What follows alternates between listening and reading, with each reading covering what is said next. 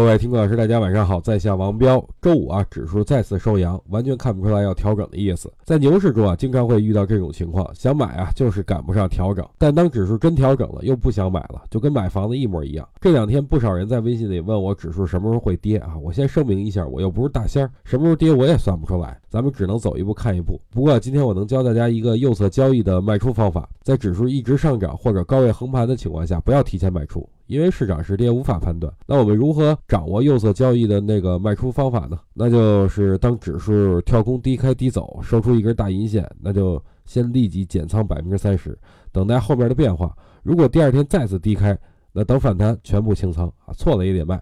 如果没有反弹呢，那也得清仓出去，防止股灾的出现。但如果不是低开啊，平开或者高开，如果是反身羊毛阴，那就不用清仓。在指数还没有出现类似于我说的这种情况之前，大家依然可以安心的持股。